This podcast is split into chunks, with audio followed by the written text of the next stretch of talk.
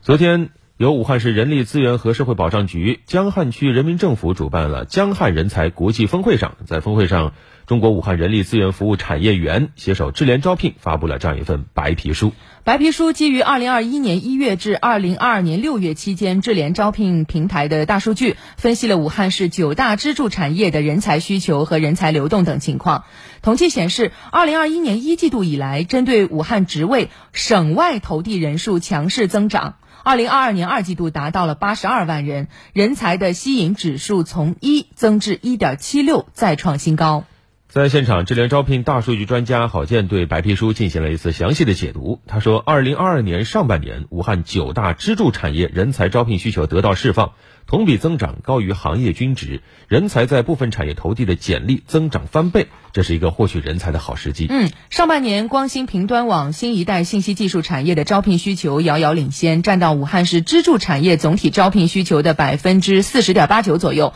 其次呢是智能建造和文化旅游产业。新能源汽车发展为汽车制造和服务产业带来生机，产业人才需求同比上涨百分之十七点六四，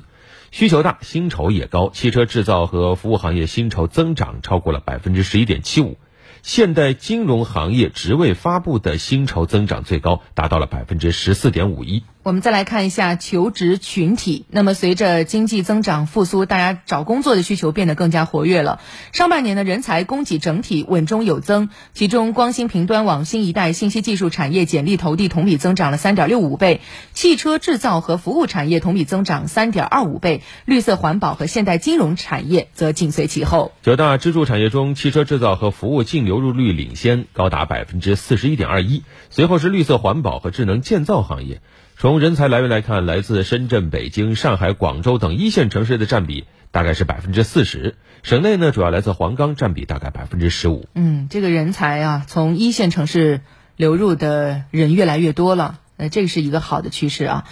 另外呢，通过白皮书当中，我们还了解到。以普工、操作工为代表的一线基础技能岗位的招聘需求，现在逐渐被高技能型人才需求所替代了。无论是招聘需求还是薪酬涨幅，企业正向核心研发专技类人才偏移。说到这儿，我想到我们前段时间播出过一个报道，《二零二二与打工者同行》。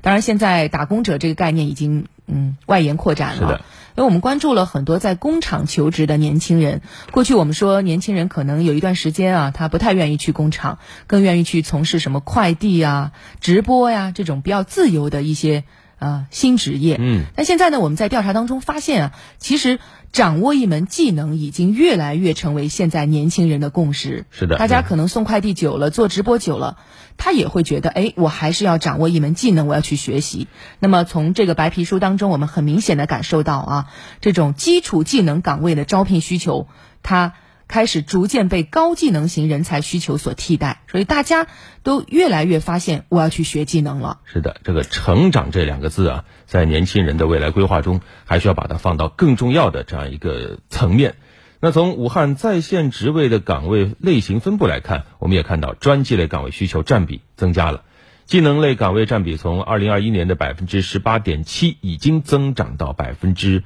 二十三点九，而大家顾总说的总也招不满的营销类啊，这种占比正在略有下降。近十年来，武汉平均每年新流入人口大约在三十万左右，近五年呢，有一百七十三万青年选择留在武汉。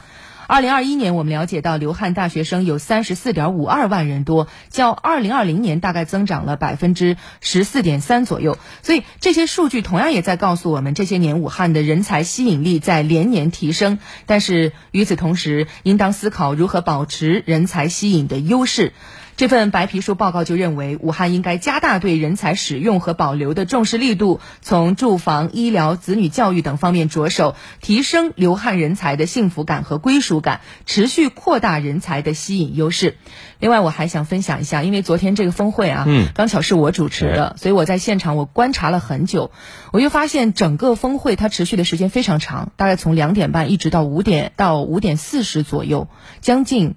三个半小时，但是在这个过程当中，有很多政府部门的这个主要分管人才工作的同志一直坚守，就从头听到尾，而且不时的拿笔去记录。去听、去记、去思考。我觉得这个其实就是体现了我们很多的部门对于人才工作的重视，这也会是很多人的心事。是的，虽然说唯楚有才啊，但武汉永远对人才都是一份渴求，希望更多的人才能来到我们的城市。